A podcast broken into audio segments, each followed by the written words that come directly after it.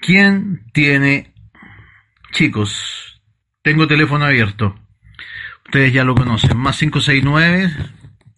Más 569. 775-73995, pero quiero que me llame el que tenga una buena historia de premonición de huracán, mira, huracán alfa, pues weón. Huracán alfa, weón. Un huracán en la cama, weón, huracán alfa. Quiero que me llamen y me cuenten una buena historia de, eh, ¿cómo decirlo? De premonición de muerte que alguien que alguien que cercano a usted, familiar, amigo, sabía que iba a fallecer. Sabía que iba a fallecer. O alguien adivinó que alguien de su familia o algún amigo iba a fallecer. ¿Ok? Así que llámenme al más 569 775 73995. ¿Ah? Eso. Más 569 775 73995. Llámenme, quiero sacar una llamada primero de premonición de muerte antes de llamar a Mónica. Eh, más 569 775 73995. Un presagio de muerte. Cuando se, se predijo la muerte. Llámame vos, Priscila Álvarez Castro. Llámame de inmediato, pues. ¿Ah?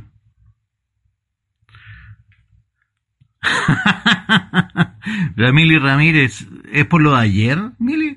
Yo lo vi un ratito y me aburrió. El tío César parecía pollo en corral ajeno.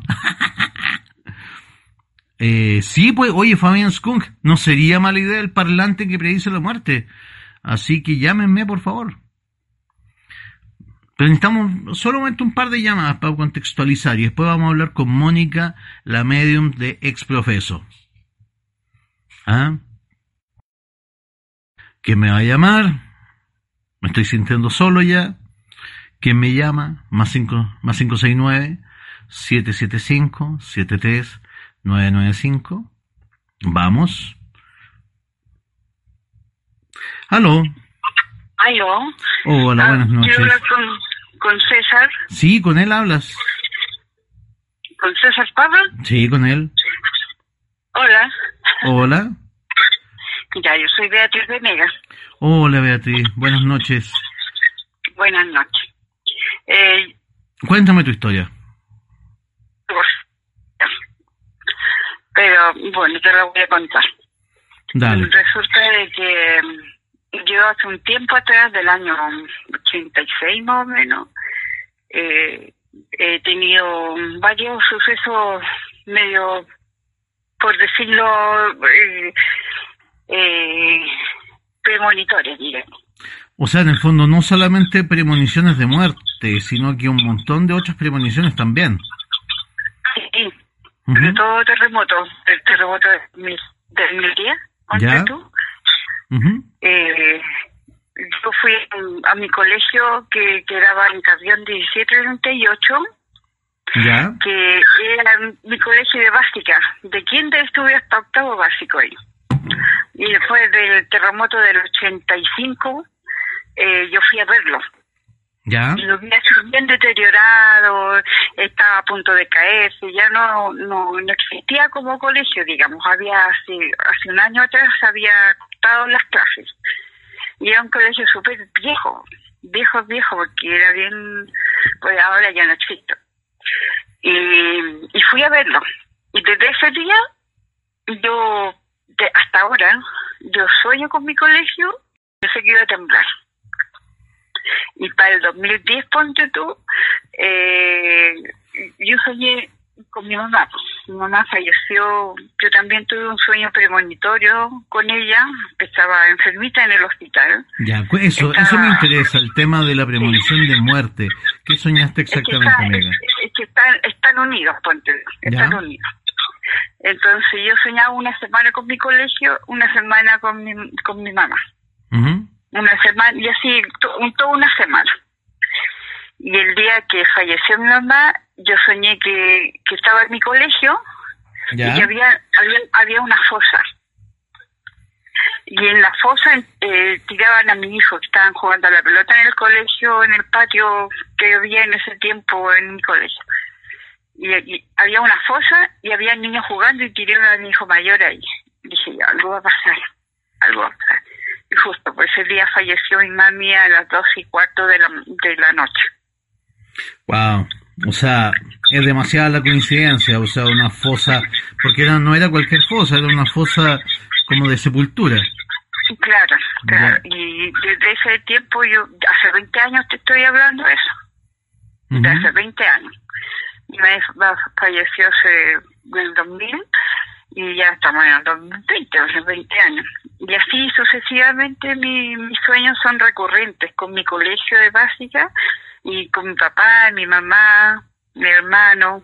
La vez pasada, o sea, la que tengo más presente, que yo soñé con un tío, mi tío Antonio, que falleció ese mismo año, una semana antes que yo, una semana después que yo soñara con él, que él me llamaba, que él, se presentaba en el sueño y lo veía. Y, mm. y falleció. O sea, ya tenemos dos premoniciones de muerte que has adelantado, querida amiga. Claro. Lo, que pasa es que cuando yo sueño, yo sé que va a pasar algo, pero no sé qué es lo que es. Y ahora, con esa muerte, yo he confirmado que sí, yo sueño con las personas que, que probablemente tengan problemas o se van a morir. ¿Perdón? ¿Qué es lo último que me dijiste? ¿Que con estos sueños has comprobado que qué? Que, que, esa, que yo sueño con esas personas o van a tener problemas o van a morir. Te entiendo. Cuando sueñas con ellos. Claro. Yo pensaba que me estabas diciendo que has llegado a un punto en que quizás eh, podías predecir tu propia muerte. ¿No, no, te, ¿No te da miedo eso? ¿Que alguna vez sueñes con tu propia muerte? Es que he soñado con mi propia muerte. ¿Perdón? He soñado que, que me, he soñado que me están velando. ¿Ya? Y he soñado que me eh, bueno, que hay distintas eh, formas de interpretar los sueños. Yo no sé, yo he soñado también que me he visto de novia. Y dicen que vestirse de novia es muerte. Claro, o sea, el, el mundo de los sueños es el mundo de los contrarios. Claro, eh, no fíjate que ahora no me da miedo porque eh, no sé por qué tengo eso y es lo que he, he sacado por reducción de que son cosas que me pasan a mí para avisarle a mi familia, a las personas y, y lo digo. No todas me creen, obvio, pero si me lo, me lo mandan y tengo ese don, por así decirlo, es para, para avisar y, por ejemplo, para los terremotos. Yo para el 2010 yo, yo estuve una semana soñando con mi colegio básica y con mi mamá, así, una semana, intercalado. Y el viernes, que fue viernes a las tres y cuarto de la madrugada, digamos, día sábado, mi mamá me despertó con un grito, pero de ultratumba, ponte tú. Pero así, con el corazón, así, con toda la fuerza. Ese sueño tuve. Dije yo, algo va a pasar, algo va a pasar, dije yo, algo va a pasar. Y justo esa noche fue el terremoto. Wow. El 27F. El 27F. Me alegro que me haya llamado, pues César. No, al contrario, gracias a ti por llamar, amiga. Te pasaste. Yo te llamé, ¿verdad? Sí, pues. Es que me, me habías dicho que me ibas a llamar en, en Costa por la pues. historia de, de, la Virgen María. Oye, ¿por qué no contáis, aprovecháis de contar eso? Ya que estáis al aire, porque a ver, primero cuéntanos más o menos en qué año fue, si es posible. Bien, yo tenía como 12 años más o menos. Y me acuerdo que mi mamá me vistió de la Virgen del Carmen. A ver, espérate, deja poner en contexto a los chicos que nos están escuchando. ¿Se acuerdan que el otro día hablamos brevemente del tema de la Virgen del Carmen? Bueno, a nuestra amiga, acá presente telefónicamente, Hola, comunidad. ahí la comunidad te escucha, amiga. Le hicieron vestirse de café le hicieron hacer, o peor, de la Virgen del Carmen te vistieron durante un mes. blanco, blanco con celeste. Yo quiero que me digáis qué es lo que se estaba pidiendo a cambio. Mi mamá eh, hizo una manda porque tengo una hermana que en ese tiempo, cuando era chica, sufría de asma. ¿Ya? Y, estaba complicado un tiempo, entonces por eso me, me vistió de, de la Virgen del Carmen. Yo estuve un mes vestida de blanco con celeste. Ah, pero se la manda a la Virgen de Lourdes, po. Ah, esta, Blanca, Virgen sí, pues. Pero dicen, claro, blanco con, con la cintita celeste. ¡Ay! Y había toda una historia de que las que hacían, las niñas que hacían la manda con de la Virgen de Lourdes, fallecían, pues morían. Las No. pedía la Virgen. Estoy. Aquí estoy. Bueno, tú sobreviviste a la manda de la Virgen de Lourdes.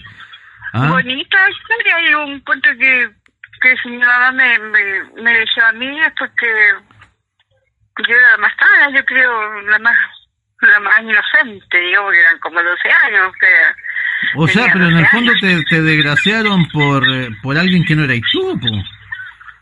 Si el que estaba enfermo, hermana, ¿quién era? ¿Era tu hermano, tu primo? Mi hermana, mi hermana, Tu hermana. Y ahí te vistieron a ti. me eligieron a mí para hacer la manda. No, pues para la próxima que pase eso, asma pulmín. Si hay alguien con asma, asma pulmín de inmediato. De Una mierda maneras, grave. ya, una. Ah. Ya, ya César, ha, ha sido un gusto hablar contigo. Igualmente, amiga mía, te pasaste. Gracias a ti. Igual. Ya, Chao, que estés bien. Chao. Adiós. A ver, bueno, en realidad, precisamente una premonición de muerte no fue. Nuestra amiga tiene cierta tendencia a la premonición. ¿Ah? Pero para otra vez antes de hacer una manda, mejor asma pulmín, obviamente. Eh, tengo un platillo estacionario, es una lámpara apagada nomás, nada que. Oh, perdón, parece que le colgué a la Nelly. A ver.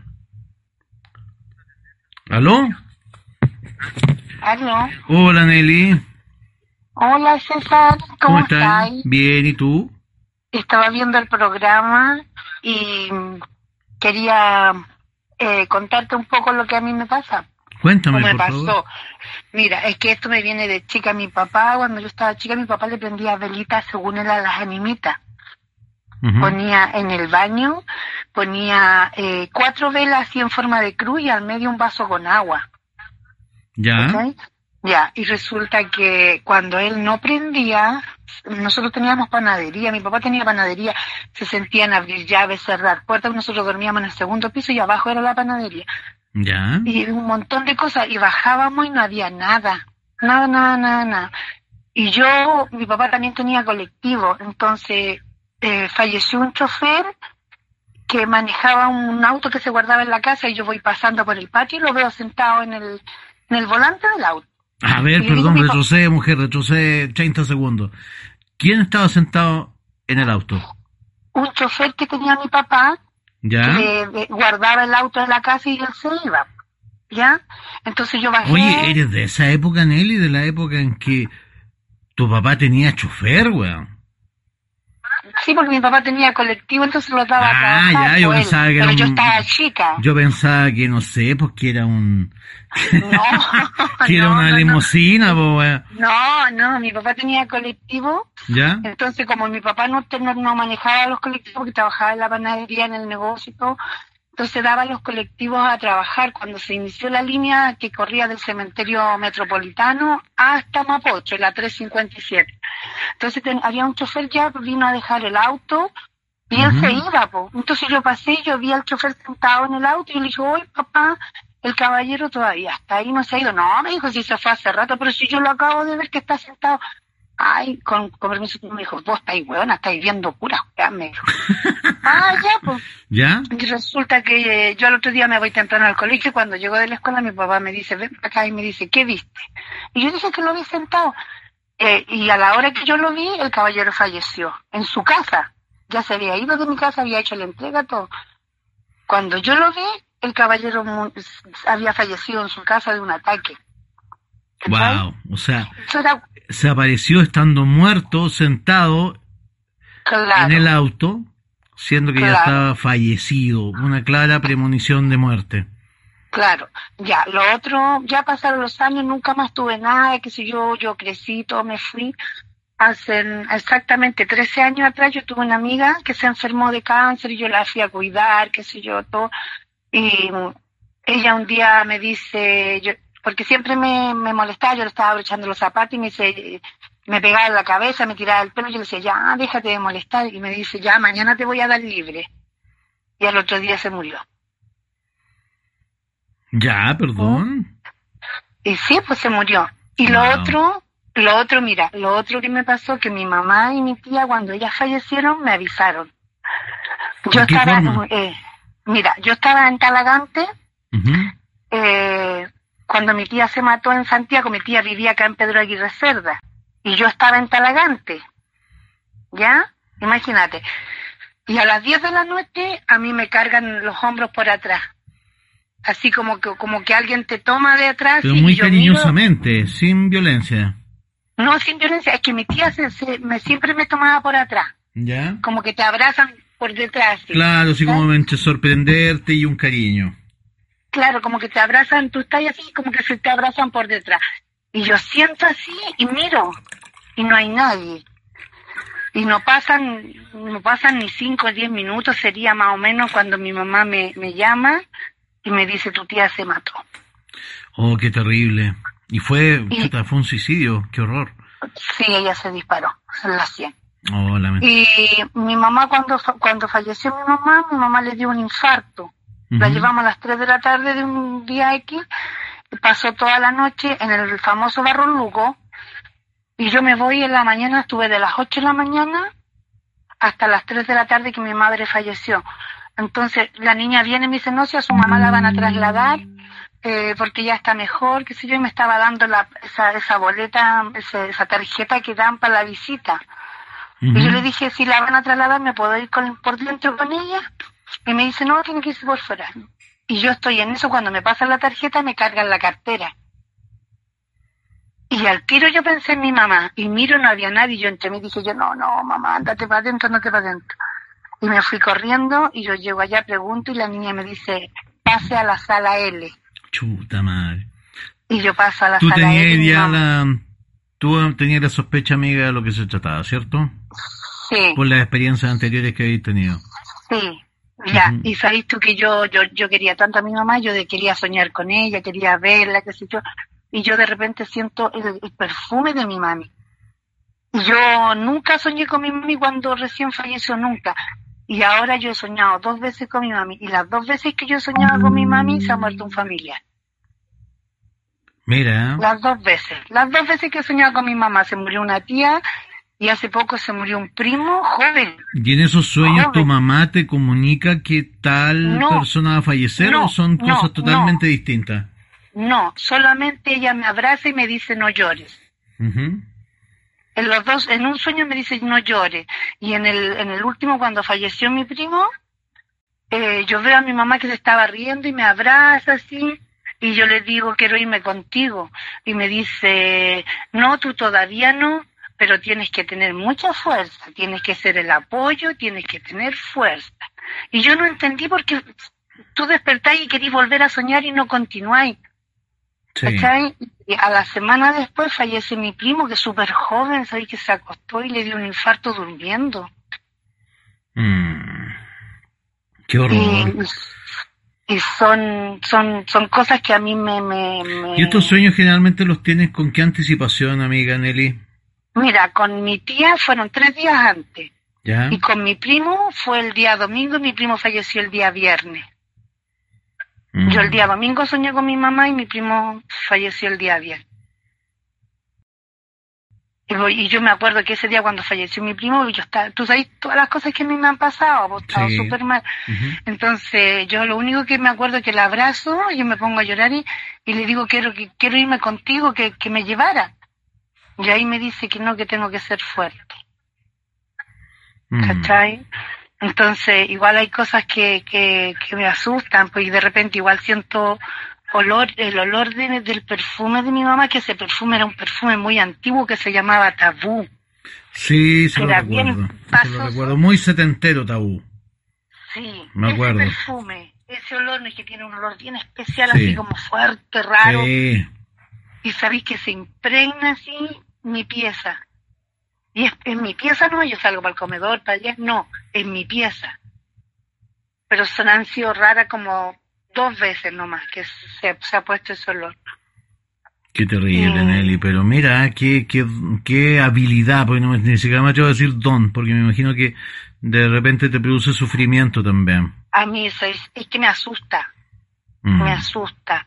Me asusta porque yo me gustaría soñar con, con mi mamá un sueño bonito, que no pasara nada malo, pero yo ya sé que si sueño con ella algo malo va a pasar porque ya son dos veces que, que, que, que mi mamá me, me, me ha venido, o, o no sé si me habrá venido a avisar, o yo soñé, o yo presentí que se iba a morir, no sé, pero las dos veces que soñé con mi madre, las dos veces falleció y seguida, eh, imagínate que a principios de año murió mi tía y mi primo murió en junio. Mm. ¿Mm? No, súper seguido. Gracias, Nelly, por tu llamada. En realidad, Ya, muy, pues, muy, muy, César. muy Mucho fuerte el testimonio. También Mucho muchos cariños para ti, amiga. Aquí hay Ya. 644, pero sí, 651 personas escuchándote. ¿Ah? Y ya saludos a todos. Oye, dile que no me bloqueen porque el otro día me bloquearon. Tuve como tres días que no me, pude- no me pude meter. Ya, mi amor, yo les voy a decir que Ya. no te bloqueen nunca más. Ya, Listo. cariños para todos. Cuídense. Listo, cuídate mucho, que estés bien. Saludos a Darwin. Chau, chau. Acá está el Darwin conectado. Vale. Ya, ok. Chau, Ya, que estés bien. Chau. A ver, gracias también, mira, Milk Cooper Au Cáceres Soto, que es el nombre para poner el gorro de nuestro amigo. Qué mensaje más lindo, mira, dice, gracias por el programa. Yo le paso el celo a mi abuelo, don Luis Lagos, y le digo que es una radio de transistores. Entonces vamos a tener que hacer comerciales a la antigua, po, para que crea que es una radio de transistores. Asma Pulmín, una mierda de, cara- de jarabe, y ahora la mierda viene en tabletas. ¿Aló? ¿Aló? Hola, amiga. Hola, ¿cómo estás? Eh, saluda a toda la comunidad. Yo soy Nuevita. Nuevita. Así. Pero no te llamáis Nuevita, pues no es tu nombre No, para poner no, el me llamo Tamara, pero mi identificación es Irrieley. Uno de los nombres que ahí el ley. Ya, listo. Exacto. Mira, eh, llegué acá a la comunidad por algo súper extraño. A mi familia siempre la perseguía un poquito los temas de muerte. Tengo un poquito de batería, así que trataré de ser como bastante breve. Y familiares que han fallecido saben que van a fallecer. Lo sienten bastante en el minuto, incluso con advertencia. Ya. en ese sentido. Ahora, una premonición de muerte muy fuerte que tuve fue cuando murió mi hermana.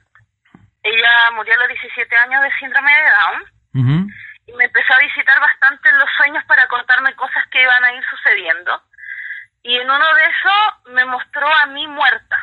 Ya. Eh, yo trabajaba en ese entonces en un CESFAM, me tocaba hacer bastante visita domiciliaria. Me mostró en una- un lugar de Tomé, de la ciudad de Tomé, que no me tocaba hacer terreno. Me mostró un hombre Ya. me mostró desnuda en un río. Ya. Y en el sueño me pedía que me cuidara, que no lo hiciera. Y ya lo, me desperté asustada, me fui a trabajar y ahí me comentan que se mudó una nueva usuaria al consultorio. Había una nueva inscripción. Y me pedían que fuera a hacer un terreno porque se había tratado de matar al usuario y tenía un niñito pequeñito para que lo fuera a evaluar. Que justo coincidía con esta, con esta, con este sector de tome que me habían mostrado mi hermana en el sueño. Entonces lo único que pedí fue que alguien me acompañara. Eh, fui acompañada, llegamos a la casa, era la misma casa que me había mostrado mi hermana en el sueño, estaba el mismo hombre fuera del lugar y pasamos por el mismo río. Entonces cuando terminamos el terreno, el hombre se quedó mucho rato esperando, el furgón se demoró bastante. Y ahí yo comprendí que si hubiese ido solo al terreno, lo más probable es que no estaría. Ujú. Wow. Em, no sé si se entendió eso. O sea, si quieres repítelo, yo lo entendí, pero repítelo por si hay gente de la comunidad. Chicos, atención a la historia. Repite la última parte, amiga, por favor. Ya, mi hermana me mostró el momento exacto en donde me podía haber atacado un hombre en un lugar específico de una comuna de Tomé en el cual yo ni siquiera por visita ni por trabajo me correspondía ir. Y cuando llegué a ese lugar, que era exactamente las mismas características, el mismo río, estaba el mismo sujeto, me salvé solamente por su advertencia de morir. Entonces no sé si eso contará como una premonición o no. Yo creo que sí, absolutamente. O sea, evitó algo, evitó algo, o sea, claro, lamentablemente, como no sucedió nada, no sabemos si efectivamente es una premonición o no, pero sí que se entendió y bien. No, bien, excelente historia. ¿Aló? Uy, se, se fue nuestra amiga. Vamos a llamar a Mónica, a, a la medium de exprofeso, para que nos cuente un poquito su visión sobre el tema de la vida, la muerte, etcétera. Antes vamos con los segundos auspiciadores. Esperen un segundito.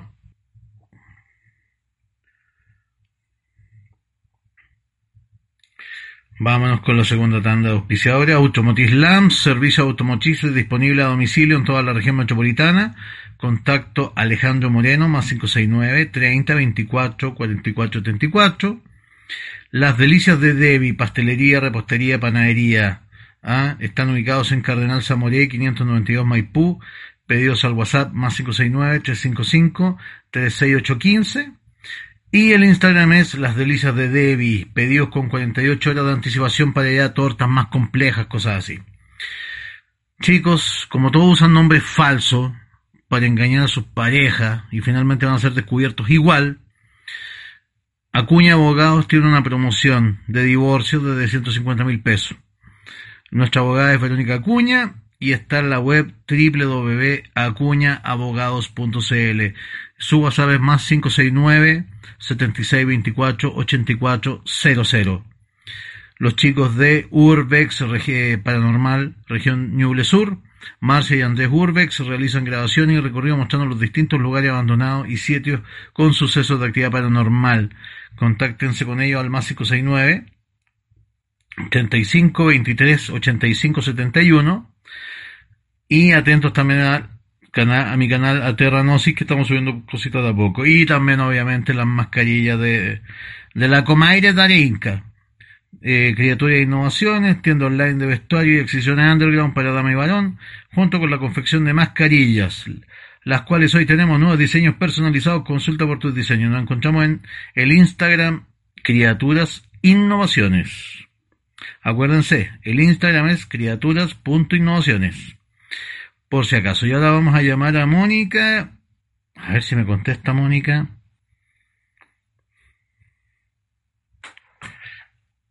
Vamos a conocer la que para mí, después de Constanza, es la mejor medium de este país. Vamos con Mónica.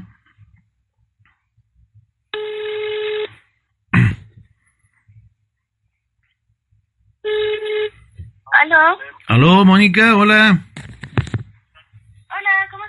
Bien, ¿y tú? Habla más fuerte, por favor.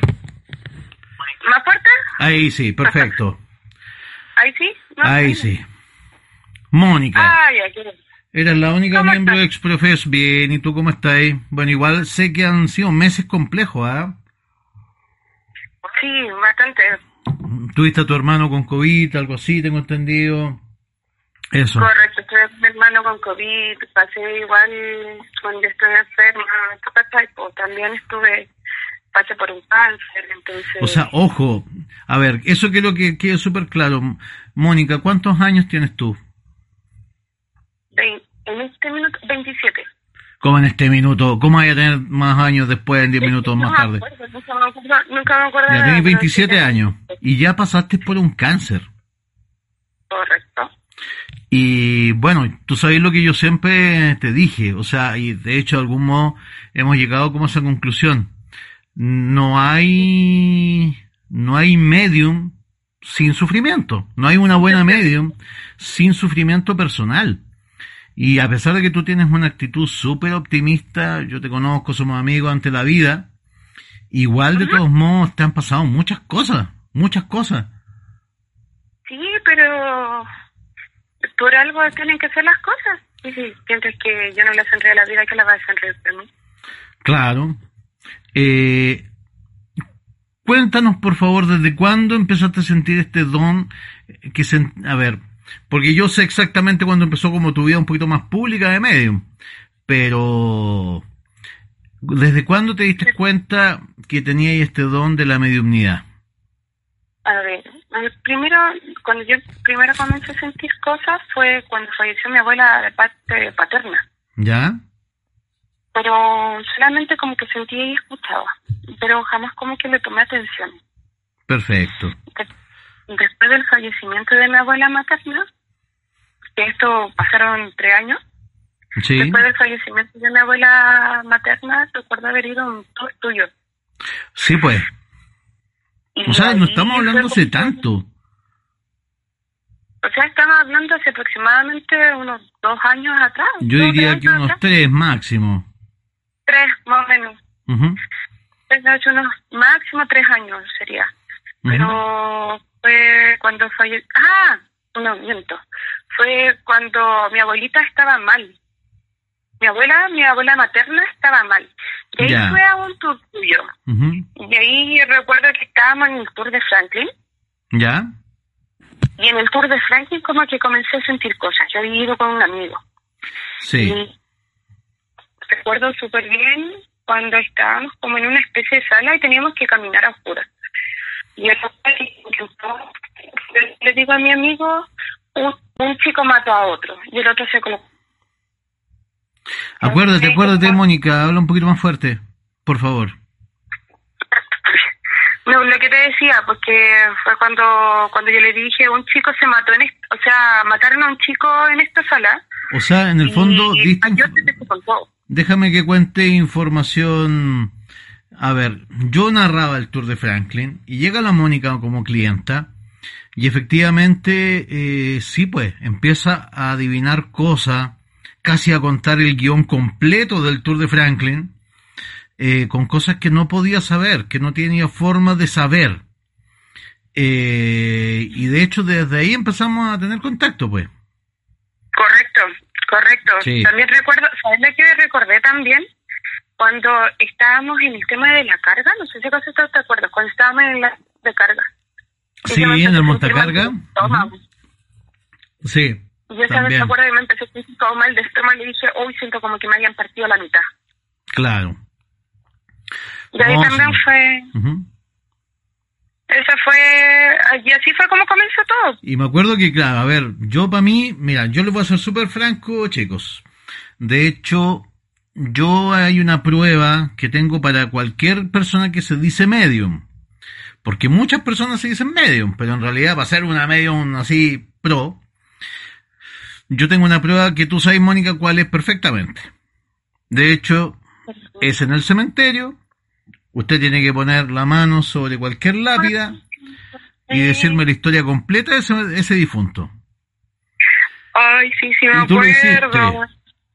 De hecho, sí solamente tú y la Constanza han sido las únicas dos mediums de este país que han sido capaces de que han sido capaces efectivamente de, de descifrar ese enigma. Aquí, Oye, perdón, aquí ¿sabes Loreto qué? Reyes pregunta si de niña no te acuerdas de ninguna experiencia paranormal o de mediunidad. Eh, algo me habían dicho, es que yo no tengo muchos recuerdos de mi infancia. Ya. sinceramente, son muy pocos. Pero creo que siempre me decían que yo decía que jugaba con mi papá. A toda esta, mi papá falleció cuando yo tenía un año y medio. Sabéis que Pero yo tengo una teoría. yo creo que el tema de tu vida de medium parte con tu papá fallecido al año y medio. Porque vuelvo a reiterar, o sea, yo sé que tú eres una persona muy optimista, Mónica, que mira la vida con mucho optimismo, pero has pasado por muchas cosas, por muchas cosas en realidad, a tu edad. Mm, Sí, se puede decir que sí, pero después está la vida.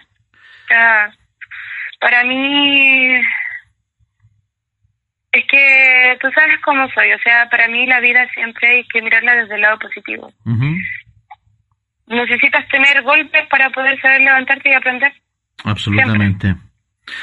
Ahora bien, me acuerdo que efectivamente, claro, fuiste al tour del cementerio que yo hacía y pusiste tu mano en una lápida, no me acuerdo cuál fue, no sé si tú te conocí, te acordás más de la historia, pero... Me acuerdo súper bien y me acuerdo súper bien de la historia. ¿Sabes A por ver. qué? Porque yo me acuerdo cuando yo fui, entré y yo le empecé a decir a mi, a mi amigo, porque fuimos con el mismo amigo, y le digo, ¿ves qué? Siento que me persiguen, me siento perseguida. Sí, le, le empiezo ¿sabes qué me siento? Es la, la tumba de Milton. Ah, sí, contemos eso. Eso es una muy buena historia, tienes toda la razón. Pero antes, me, me preguntan aquí si la Vanessa del 8, yo le he hecho esa prueba. Mira, fíjate que fui bien tonto, Diego. Eh, fuimos con la Vanessa Arocha a grabar un capítulo para, de hecho está en el canal de ella, lo pueden ver. Visitamos el cementerio general de noche y te reconozco que no se me ocurrió en ese momento, yo creo que por la presión de la grabación, de que teníamos el tiempo en contra, a la Vanessa Arocha no le he hecho esa prueba. Así que no me puedo pronunciar al respecto. Dale nomás, Mónica. ¿Qué pasó cuando llegamos a este personaje? Que después, ahí por último, le, yo le complemento los datos a la gente. Claro. Don Ya, mira, Nilton, antes de- Nilton de Rosa. Sí, correcto. Yo recuerdo que antes de lo primero que le digo a mi, a mi amigo, le digo, ¿sabes qué? Le dije, siento que me persiguen, me siento muy perseguida, siento que alguien me quiere atacar. Y siempre le decía lo mismo, ¿sabes qué? Siento que alguien me quiere atacar, me siento perseguida. Y recuerdo que ya pasamos por distintos patios, fui- tú nos fuiste re- re- eh, redactando la historia. Sí. A toda esta, me recuerdo también que en una parte pasamos por la tumba de... mm, de... Ay, no sé el nombre. ¿Del, del señor Ay, Lavé? No, no, no, no, no. no. ¿Víctor de Jara? una persona muy- Sí, correcto. Pasamos por la tumba de Víctor Jara, bueno, la ex tumba de, de Víctor Jara, y recuerdo que alguien decía, y me acuerdo súper bien que alguien pedía de vuelta su guitarra, siendo que la guitarra está con él, pero decía que a él le gustaba la guitarra porque podía seguir tocando en las noches su eh, las tan maravillosas melodías que él solía tocar. Claro. Algo así. Y también recuerdo que en una algo hablaron de como de sacar el pasado y también recuerdo que él dijo y lo dijo bien claro que a él ya no le interesa que sigan hablando de su pasado. O sea, él ya independientemente de la forma que él falleció, él falleció así y ya quedó así, como que él ya no le interesaba. Mm. ¿Mira? Esa fue como la primera parte. Claro, pero que en realidad ni siquiera contaba dentro de las pruebas, porque haberte puesto a Víctor Jara habría sido muy fácil. Claro. No, pero eso fue como lo que iba sintiendo yo. Como lo, lo que iba pasando. Después me acuerdo que tú me dijiste, mira, te voy a hacer leer, eh, ¿te atreves a leer una tumba al frente de todos? A Así decirme es. quién es que. ¿Verdad que te Y tiraron como- leones? Pues te dije frente al público del tour. Sí, pues, ¿Te atreves a leer pues, una sepultura? sí.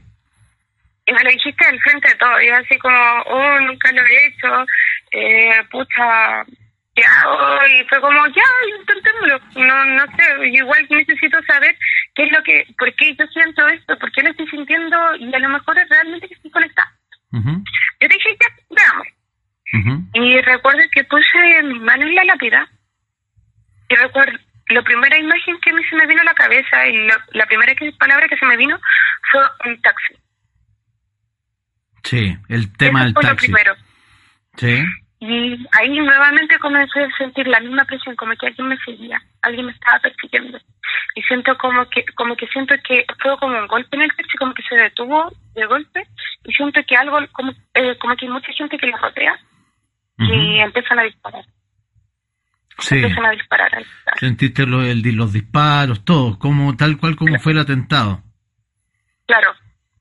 Y, y eh, todavía recuerdo como, como esa misión, como que no, no, no sabía qué hacer, como que, como que me sentía bajo presión en ese minuto, como que es como que estaba sintiendo todo lo que él sentía. Porque lo peor de todo es que sentía que yo ya había escapado de algo.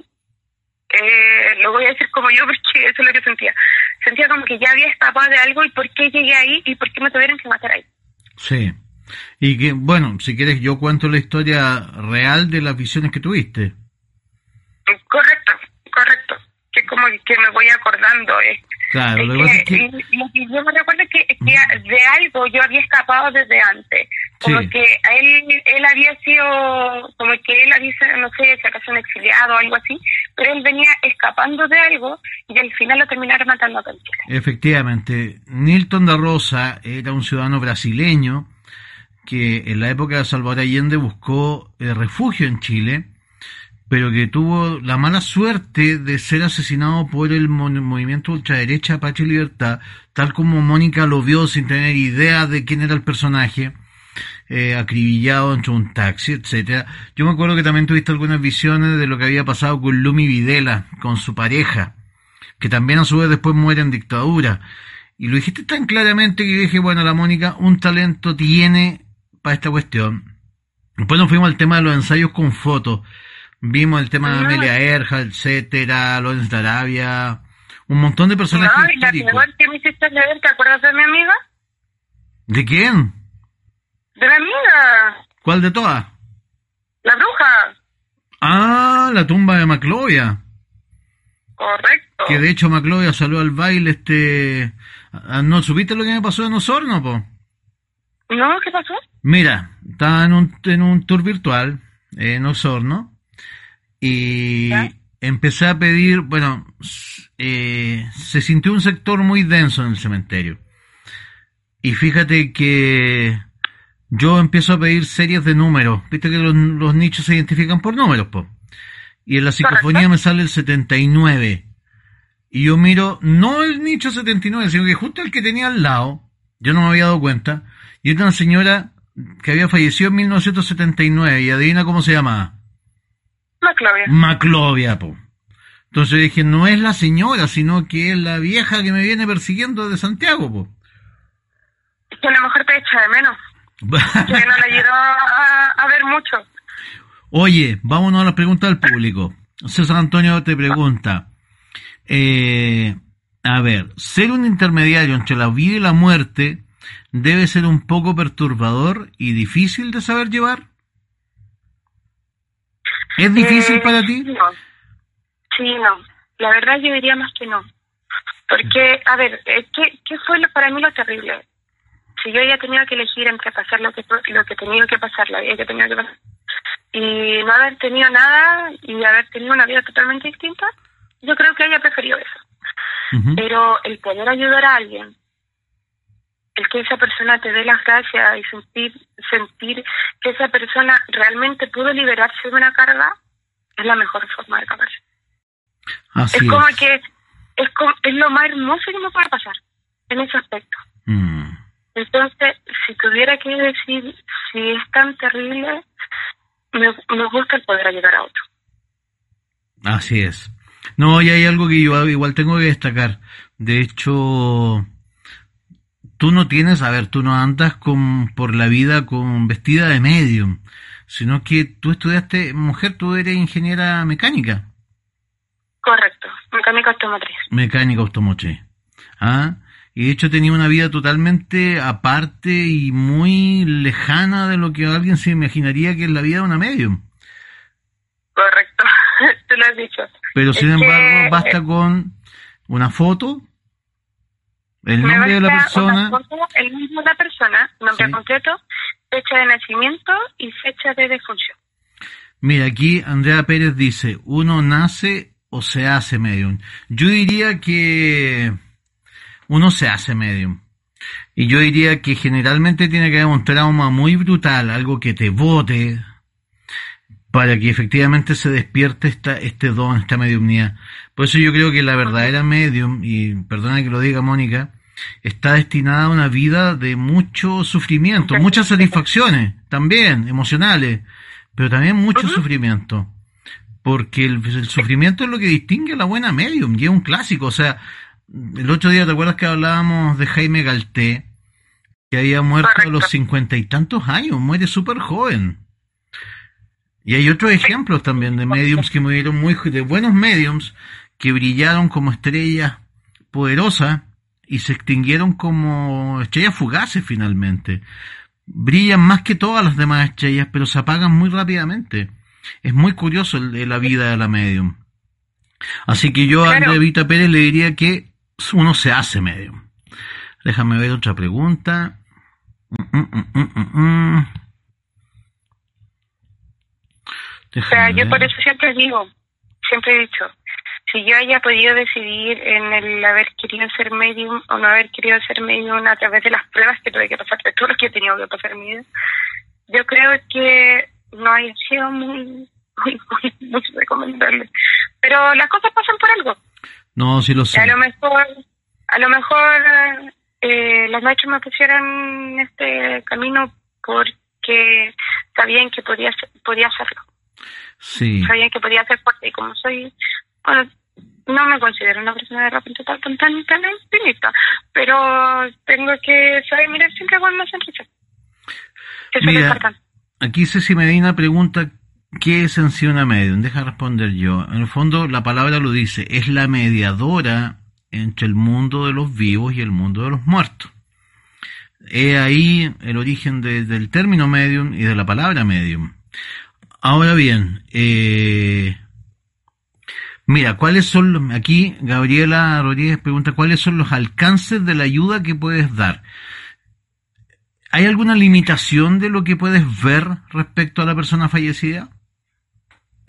Mm, mientras más fotos, más veo. Ya, o Pero sea, también ujú. va a depender, también va a depender de lo que esa persona me quiera mostrar. O sea, puede ser que los muertos te oculten cosas, sucesos. Mm, más que ocultarme, hay veces que los muertos mienten en su suceso. ¿Cómo es eso? Dame un ejemplo. Un ejemplo, hace mm, unos meses atrás me contacté con, con una persona. Ella estuvo buscando mucho a su familiar, que había Ujú. fallecido, que nunca lo pudieron encontrar. Sí. Y ya, esta persona como que le pedía disculpas de todo, como que todo era son de paz, amor y todo maravilloso y perfecto. Hasta que le preguntaron qué tipo de actividad hacía. Esta persona se rió y cambió el tema. ¿Qué tipo de qué, perdón? Cuando le preguntaron a qué se dedicaba, si ella tenía algún hobby o algo que haya hecho oculto, Ujú. esta persona se ocultó. Ya. Se ocultó y algo le hizo como transformarse. Mm. Sonrió. Mira. La cosa es que eh, después de que terminé la sesión con ella, y porque esta persona era demasiado fuerte, o sea, muchas veces es como que la persona me utilizara a mí, es como que me hizo perder lo que yo le estaba contando, Claro. como que perdí la noción de lo que hablaba. O sea, de hecho es más, déjame contar eso yo a, a mí también porque yo he visto tu evolución como medium, etcétera. Te está pasando cada vez más seguido que más allá de hacer la lectura de la foto de la persona fallecida, estás entrando como en unos trances donde efectivamente te transformas en la voz de la persona fallecida. Correcto, correcto. Ya, en este caso yo esa persona la alcancé a detener. Ujú. Tuve que hacer como una especie de, de lucha interna para tratar de detenerla. ¿Por qué? Porque ella ocultó tan bien lo que era antes que esta persona en su en su vida había sido una bruja, pero de esas Mm. brujas malas. Ya. Entonces, por eso te digo, ellas se pueden, de repente se pueden mostrar de una forma y pueden ser de otra.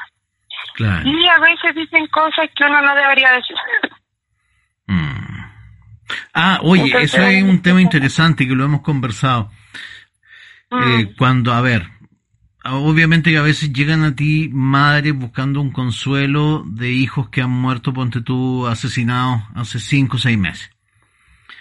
sí, Y esos hijos Sí. están llenos de odio y de rencor hacia sus madres, aún. aún. Correcto. Aún, Me pasó aún, porque poco. finalmente todo pasa. Y ahí tú tenés que hacer, sin mentir, obviamente, porque la esencia de esto es no mentir, Correcto. Pero No, ¿cómo trasladas esas palabras de odio a palabras que esa madre que busca consuelo puede escuchar?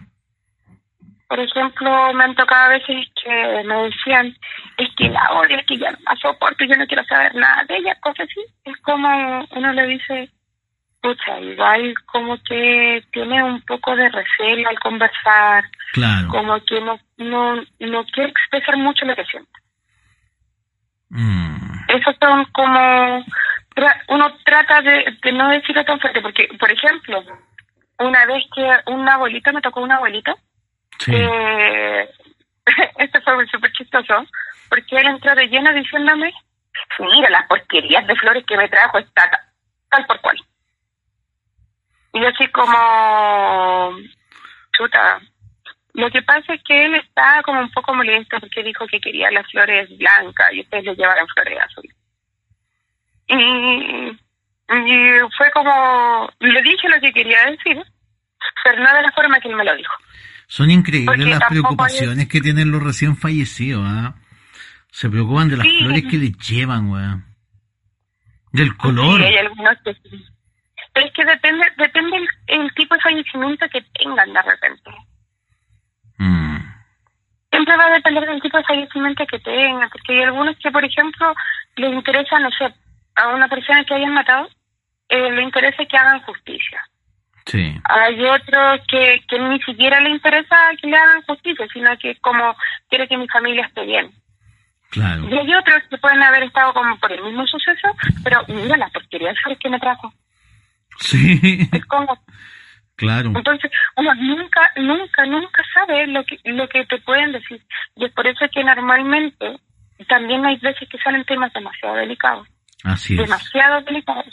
Mm. Tan delicados que en un caso eh, a una chica le hacían mucho bullying.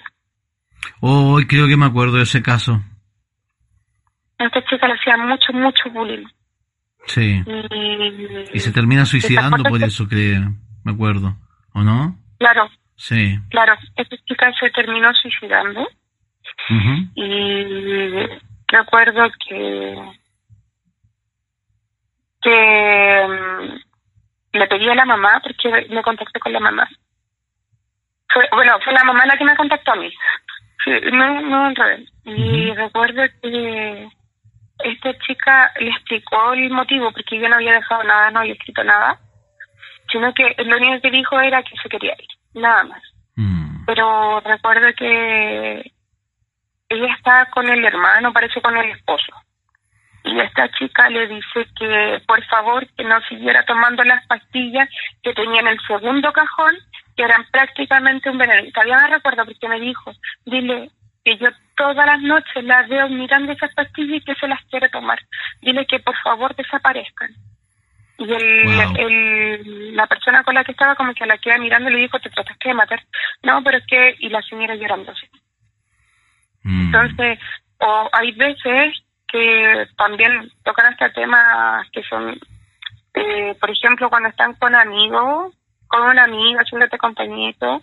Yo recuerdo que una vez a una chica le dijeron algo de que la habían violado. Sí, también me acuerdo de ese caso. Por eso normalmente que les pide, es como uno le dice, ¿estás seguro que quieres que, que haya compañía? ¿Estás seguro que no prefieres hablar solo? Sí. porque muchas veces como uno entra en trance no muchas veces uno puede filtrarlo Claro, pues especialmente ya uno ya, ya cuando entra en trance, sí. Mm, ya uno ya no puede filtrar sí. ahí se dice las cosas como son al principio uno puede empezar a filtrar pero cuando ya empieza como la conexión como como ya más a fondo Cuando ya el muerto de algún modo se hace parte de ti, es correcto difícil ahí filtrar. uno ya no puede Mm. claro es complicado filtrar Ahí Mira, es complicado filtrar Aquí hay una pregunta súper interesante que, a ver, creo yo tener parte de la respuesta. ¿Cómo se sabe si es una persona y no un demonio? Esa pregunta sí se la hice yo a Vanessa Arocho una vez. La Vanessa también utiliza, al igual que la Mónica, fotografía. Porque el tema con, con la fotografía es que te, los ojos son importantísimos. Cuando se dice que los ojos son el espejo del alma, es verdad los ojos de una persona son inimitables por demonios o por cualquier otro tipo de criaturas del bajo astral. Los ojos de la persona son vitales, o sea, de hecho es gracias a los ojos, por lo menos esto me decía Vanessa, después Mónica me confirmará en su caso, en el caso de, de la Vanessa me decía que había una multitud de larvas astrales que se acercaban para hacerse de esas larvas astrales que quieren hablar, que quieren conversar se acercaban a ella. Entonces la única forma que tenía la Vanessa de distinguir al, al difunto que quería leer de ese montón de larvas chales que la estaba rodeando era la fotografía y los ojos de la persona. No sé en tu caso cómo funciona, cómo funcionaría esta pregunta, Mónica, de cómo sabes si es, la persona en sí misma o no un suplantador, un demonio, etcétera. Stephanie Díaz pregunta eso. Es que, mira, primero que todo tú sabes, yo no solamente veo el ojo. Para mí es mucho más fácil ver los pliegues del rostro. Claro, o sea, eso es importante que la gente lo entienda. Cada medium tiene como su estilo.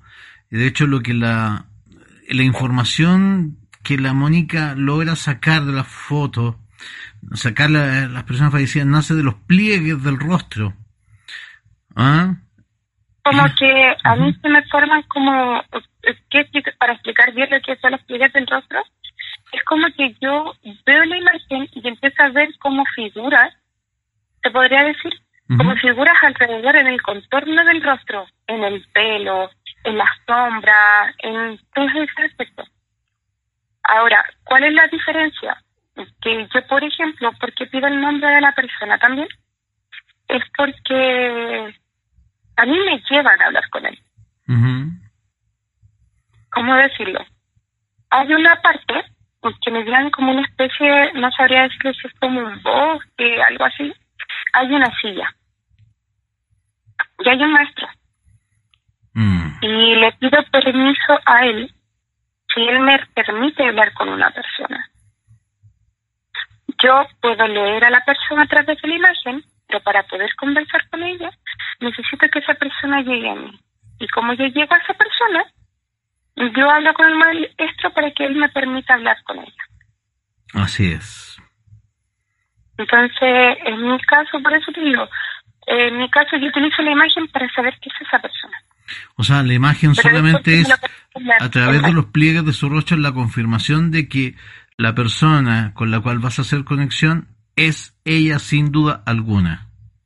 Correcto, es a través de la información de sus pliegues.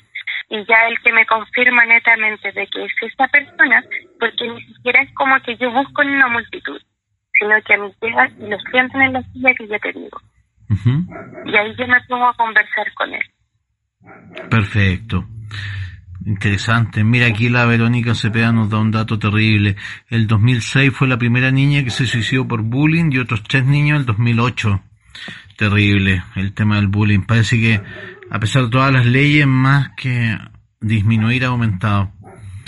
Eh, Gunter Segovia pregunta, perdona amigo César, ¿ella trabaja este don? ¿Ella posee una consulta? Sí, pues Gunter, si la Mónica es la medium oficial de Exprofeso. Ella hace todas las, las lecturas de fallecidos, todos los contactos con personas fallecidas eh, de Exprofeso. Alguien me preguntaba aquí, el Cop Montana me preguntaba si te has comunicado con... Y esto es interesante, buena la pregunta, Mónica, porque da el pie para hablar también del tema de los plazos para la comunicación. Si te has comunicado con recién suicidados. ¿Con recién suicidados? Gente que se haya suicidado hace poco. O que llevaba poco ah. tiempo de, haberse suicidado cuando hiciste el contacto. Algunos sí, otros no. Porque hay algunos que, que es mejor esperar. En algunos casos. Claro. Por eso te digo, normalmente yo prefiero darles un plazo. Les doy un plazo de 100 días. La persona después de 100 días yo puedo conversar con ella. Siempre y cuando esa persona ya veo que tenga claro que, está muerto. ¿100 días para todos los casos o para el suicidio? Mm, para, para la mayoría de los casos. Hay veces que cuando son asesinados necesitan un poco más. Ya. ¿Muertes violentas en general? ¿Ah? ¿Muertes violentas en general? accidentes, de todo tipo. Muertes que, que no, no, no era como que ellos eh, quisieran haber muerto o como que prevían un, un accidente, para que se lo entienda. Sí. Eh, o un asesinato, cualquier de ese tipo de muerte, ya, eso yo preferiría darle un poco más de tiempo, más de 100 días. Porque, a ver, muchas veces me ha pasado que, que ni siquiera ellos saben que están muertos. Efectivamente. O que no lo tienen claro, o que están desesperados en, en otro aspecto, por ejemplo, un caso de hace poco, no sé si acaso recuerdas, Ujú. eh, que a esta chica no sabían si acaso la habían matado. Ah, sí me acuerdo y de hecho preferimos esperar. y preferimos esperar. Sí. ¿Por qué? Porque esta chica eh, pensaba mucho en el tema de su hijo, pero no, no sabía, ella no, no como que no tenía un camino, no, no- como que tenía demasiados caminos.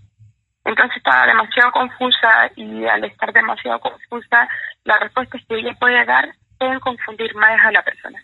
Mm. Entonces por eso es preferible darles un poco más de tiempo. Así es. Mira, Daniela Garcés pregunta, César, si ya mi familiar falleció hace ocho años, ¿se puede comunicar o ya no se puede? Eh, va a depender. pues. Todo va a depender si esta persona sigue. Porque, a ver, pueden haber distintas etapas donde ellos se encuentren. Normalmente yo creo que ya a los ocho años ya debería estar en lo que es en la escuelita de aprendizaje. O si, o si no, si es que ya no está en la escuela de aprendizaje, puede ser que haya seguido el camino a la reencarnación. Claro. Puede ser, puede ser. Todo puede, es que mientras que yo no vea a la persona, no puedo decir, no, esta persona está en, en este estado.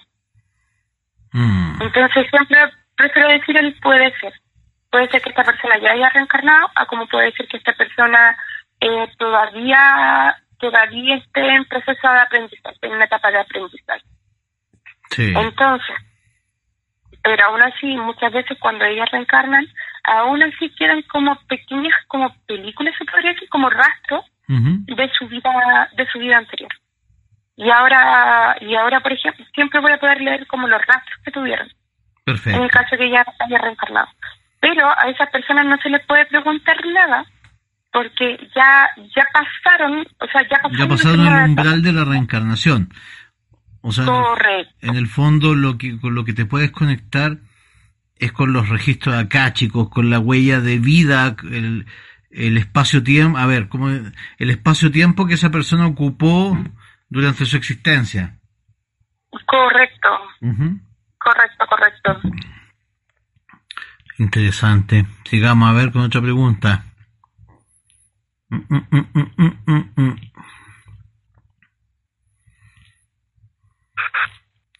A ver. eh, eh, eh. Ah, aquí Ah. piden que si podéis precisar lo del plazo. Eh, ¿Será que aún no saben o no quieren creer que están fallecidos? Algunos lo saben, algunos no lo quieren creer, va a depender netamente de la persona. Y mira, imagínate, hay gente, y esto es súper es súper raro, porque hay gente que se suicida, pero aún así no tienen claro que está muerto. Ujú. Y yo, eso es como, uno no pensaría que esas cosas pasen, pero pasan, pasan. Y muchas veces, es- o si no es el caso, se encuentran tan arrepentidos de lo que hicieron, o miran para atrás y se dan cuenta de tantas cosas que, que tampoco puedes hacer como una, una conexión con ellos porque porque no, no, no quieren entender, porque están cerrados, porque no todavía no, no a ver cómo lo puedo explicar, como que todavía no abren su, su, su alma a su otra, a su a tratar de, de ver el porqué de su vida. Mm. Mira, aquí hay una pregunta que también yo creo que te va a ayudar a contestar. Dice, ¿y si esa alma ya se reencarnó, se puede llevar a cabo un contacto? Es lo que acabamos de decir, Valeria. En el fondo el tiempo es súper relativo ahí arriba, con esa sala de espera, en ese hospital, para a, a la espera de volver a reencarnar. Y pueden ser 8 años, 12, 20, no lo sabemos. Pero Es que es ah, si bien hubiese... re- relativo el. Es bien relativo el tema del tiempo, porque hay algunos que reencarnan a los dos, a los Mm. dos años, a los meses. Eh, va a depender. Ujú, Netamente va a depender. absolutamente. Yo sigo insistiendo, va a depender netamente de cómo es el proceso. Claro, pero aún Ah, así, si ya estuviese reencarnada, esa persona se puede contactar con los registros acá, chicos, con la huella de vida que esta, esa esta persona ocupó en, ese, en este universo, en esta dimensión, y esos registros están Correcto. siempre disponibles. Ujú, correcto. A ver, están. Mira, pero aquí. sí. De Yanir Bernales, yo tengo a mi papá muerto hace 23 años. ¿Podrá ser posible comunicarse con él? ¿Me puede comunicar con mi papá que lleva 25 años muerto? Sí. Va a depender del estado, va a depender netamente del estado en el que él se encuentre. Y vuelvo a insistir. Puede que, hasta puede que la esté esperando. Uno nunca sabe. Sí, es verdad. Uno nunca sabe, va a depender netamente de la persona. Bueno, es importante Porque- aclarar ahí también una vieja duda, Mónica. La medium no puede leer a su propio pariente, a sus propios parientes. No. No. Es como raro eso, No, es, como, es como un veto. No está tan mal, porque la, ide- la idea de tener, bueno, llámala don, llámale regalo, como tú quieras llamarlo, eh, la idea es poder ayudar a otros. ¿Para qué ayudar a ti mismo si puedes ayudar a otros? Claro. De es algo que se te hecho, utilízalo para otras personas, sí, pues. no de, para ti. de hecho, la lectura de tu papá, se puede decir, yo creo, la hizo Constanza. Imagínate ese encuentro. Constanza leyéndole so- a su padre, a Mónica. ¿Ah? Así Sí. que, no, y efectivamente tu papá lleva 25 años fallecido. Correcto. Vaya ya 25 años no falleció. Papá falleció en el año 95. Mm.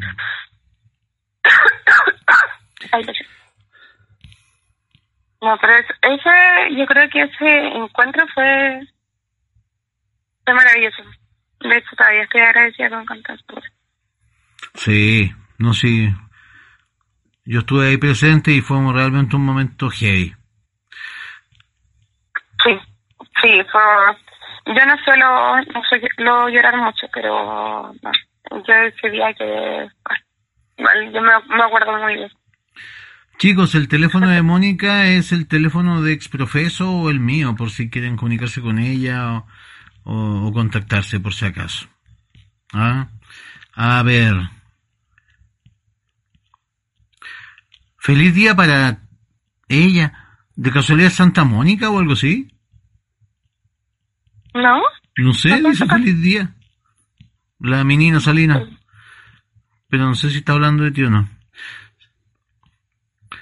A ver, todo está... ah, ah, ah. Alguien está pidiendo el teléfono. Recuerda que el, el teléfono es el, es el de Exprofeso o es Así el tuyo. es. Así es. A ver, mira, la Marlene Sandoval pregunta algo muy interesante. ¿Alguna vez te ha engañado un espíritu? Antes, cuando recién estaba aprendiendo o desarrollando el don, ¿Ya? recuerdo que una, una vez trató un espíritu de hacerme una gatada. Que trató de, de ¿cuánto que se llama esto? De inventarme una historia. Pero, no sé si acaso te acuerdas, No me una vez íbamos a leer una tumba ¿Ya? y te acuerdas como que iba a tocar la, la tumba y yo te dije y me puse a llorar porque vi a mi a mi bisabuelo a mi bisabuela ahí y algo me decía y yo no lo creía Mm. y después me imaginé pues, que como que algo me decían como que me estaban acompañando y de repente como que se le empezó a transformar mucho la voz yo te dije eh, algo te había dicho de que mm, eh, ¿cómo fue lo que te dije? algo de César, estas personas estas personas se están acercando mucho a la tumba y Mm. cuando vimos la tumba era de una era una tumba que estaba con las patas levantadas Ah, era un tipo que había hecho pacto con el diablo. correcto Sí. correcto Y se quería, desde ahí- suplantar.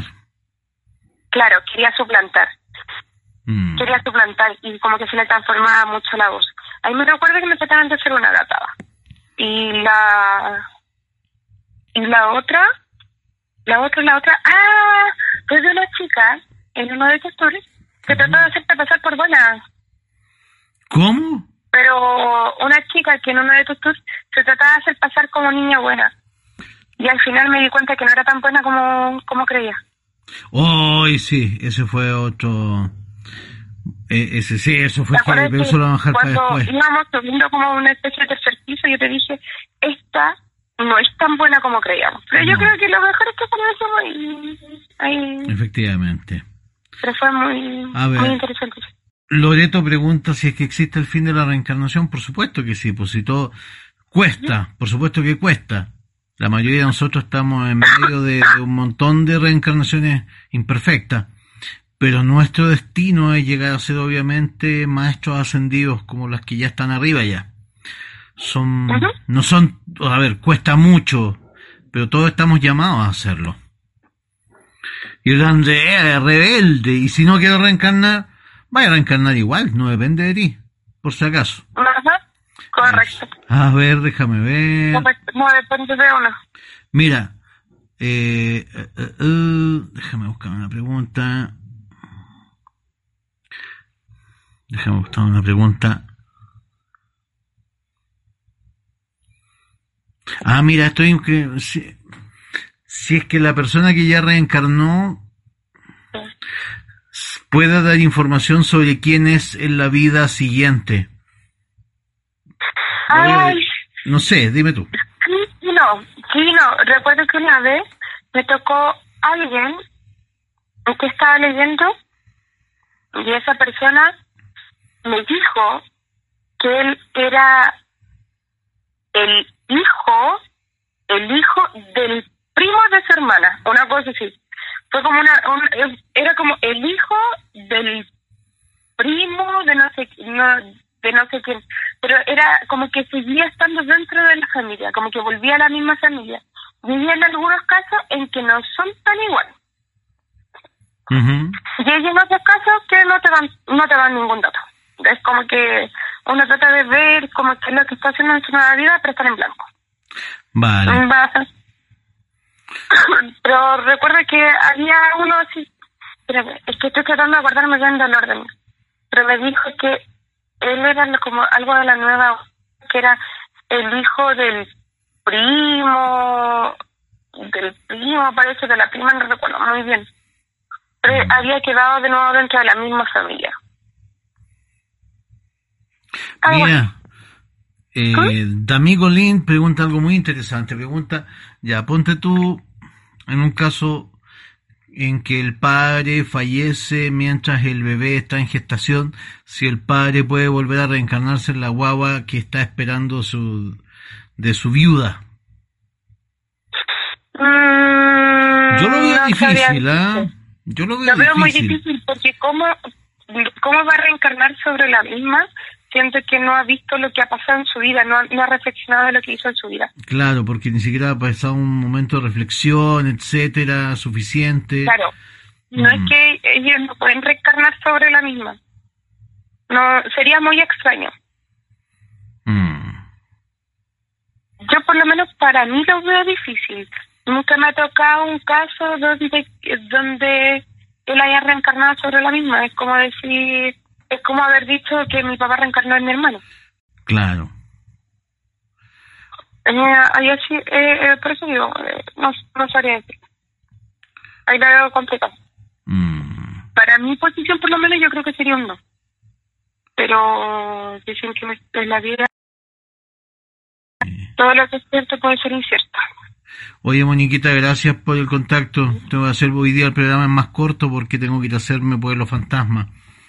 Pero te Ah. pasaste, te agradezco. Y bueno, la gente... Sí, pues a la una tengo Pueblo Fantasma en la ADN. A la gente que quiera hablar con Mónica, ya lo saben, eh, pueden comunicarse co- o a mi WhatsApp o por inbox eh, del fanpage o puede ser también a través de la página de exprofeso.cl. Gracias Mónica por, por haber eh, faltaba por entrevistar de exprofeso. Ay. Mm, Gracias, y César, por eh, comunicarte conmigo, por querer, por querer conversar. Entonces, que estés muy bien y muchas, muchos saludos a todos y una, un abrazo de espíritus para todos. Así es, amén. Ya que descanses también Mónica, que estés bien. Mañana Ya, hablamos. Hablamos mañana. Chao. Ya pues, chao, que estés bien. Esa es la Mónica, pues chicos, le falta, era la única, y tiene 27 años, imagínense el pedazo de medium que va a ser cuando tenga 50 años, 40 años. A ver, eh, aquí me náutica, por supuesto que vamos a hacer un especial de randonáutica. Me piden también un especial que hable sobre el suicidio como tal, lo vamos a hacer también. Eh, son interesantes, todos los temas que son interesantes, por supuesto que, por supuesto que, que los tomamos. Ya saludé a todos mis auspiciadores, estoy en paz con mis auspiciadores. Así que mañana ya volvemos a la extensión normal del programa. Ustedes saben que yo lo paso igual de bien que ustedes haciendo el programa. Así que ya mañana el programa eh, San Miguel Vargas Palma. ¿Qué no, qué no he pescado? Eh, así que mañana hasta dura hasta las una de la mañana el programa como siempre. Eh, mira que increíble. Hola Andrea Romero. Completamente nuevas, ¿cómo se crean? Por supuesto que sí. Po. De hecho, si existen lugares donde nacen las estrellas, ¿cómo no va a haber lugar donde nazcan nuevas almas? Por supuesto que nacen nuevas almas todos los días. Eh, ¿Cuál es el propósito de la reencarnación? Que seamos gente decente, Giovanni. Que seamos gente decente, ni más ni menos. Nuestro hogar es, es, eh, alcancé a leer tu apellido nomás, amigo mío. Hasta, la verdad está en la película Nuestro hogar de Chico Javier. Ahí, eh, ahí está la verdad de lo que pasa después de la muerte. Durante el programa, vamos a estar atentos entonces. Porque básicamente, en, en términos muy gruesos, eh, se podría hablar de que hay una escuela donde te representan los errores que cometiste en la vida que dejaste antes de la Tierra. Chicos, ¿les parece si seguimos la fiesta en Radio ADN?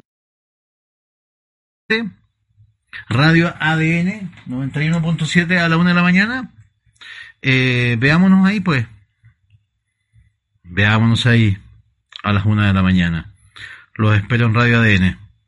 Pueblo Fantasma por la 91.7. Que estén chicos, que estén bien chicos, buenas noches y espero verlos a las una pues conectados en la radio. Me parezco el temucano, conchito madre, me estoy asustando. Ya, nos vemos chicos, que estén bien.